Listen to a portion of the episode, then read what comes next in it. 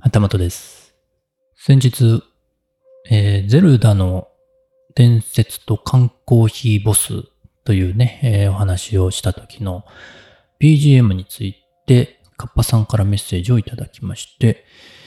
えー BGM ね、すごくいいです。トークのコントラストもとても合っていて、どういった作り方をされているのか、そういったテーマのトークも聞いてみたいですというメッセージをいただきまして、えっ、と、一応ね、コメントの方で返信はしていたんですけれども、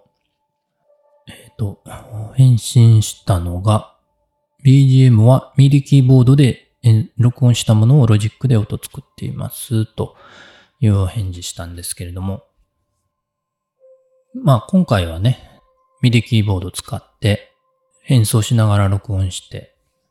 という感じで作ってたんですけれども、まあ作り方としては、ループ音源も使いますし、最近話題のね、AI 関係のものも使いますし、えー打ち込み、MIDI キーボードで打ち込みもしますし、まあ基本ね演奏は苦手なんですが、まあたまに演奏の収録もしたりします。AI ね、最近ね、えー話題になってますけれども、音楽制作の界隈で言うと多分かなり前から AI って使われてたんじゃないかなと思います。いろんな AI の使い方ね、あります。その音の調整に AI が使われてたり、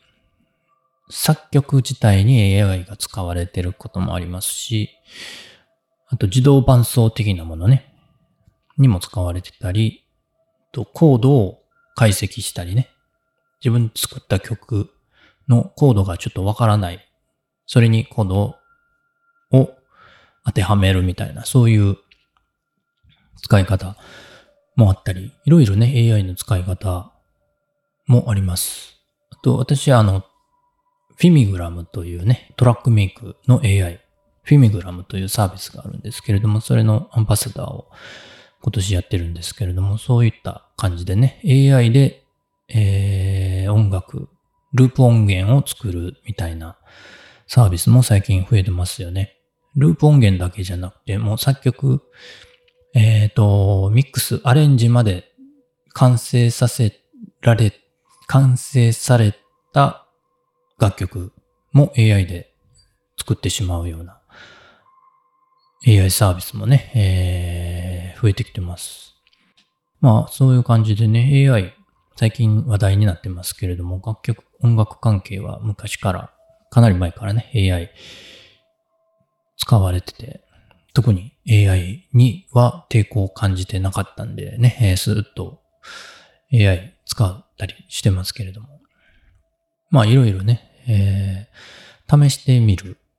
ことが楽しいかなと思ってて。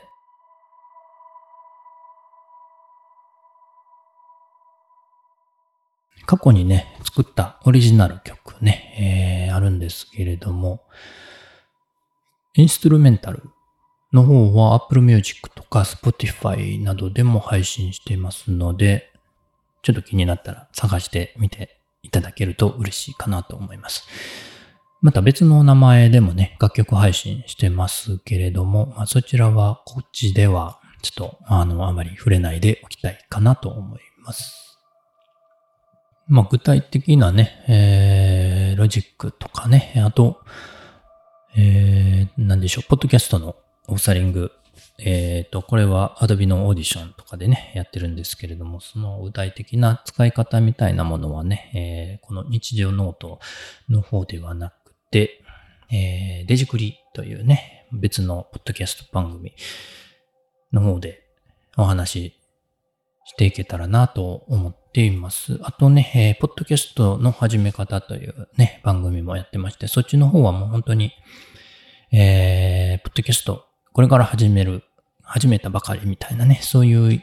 人に向けてのお話もしてます。なので、あの、 Audacity について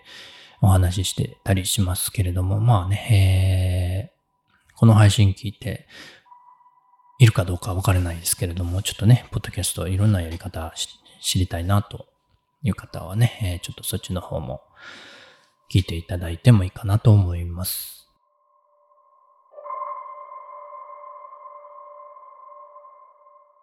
という感じで今回は、えっ、ー、と、番組の BGM に関してメッセージをいただいたので、それに返信するという形の声日記を収録しました。カッパさん、メッセージいただきましてありがとうございました。またね、あの、カッパさんの、えー、ポッドキャストもね、概要欄に貼っておきますけれども、とてもクリエイティブなエピソードを配信されてて、いろいろね、試されてるみたいで、ちょっとそちらの方も面白そうだなと思いましたので、引き続きね、今後も聞いてみたいなと思います。旗本でした。それではまた。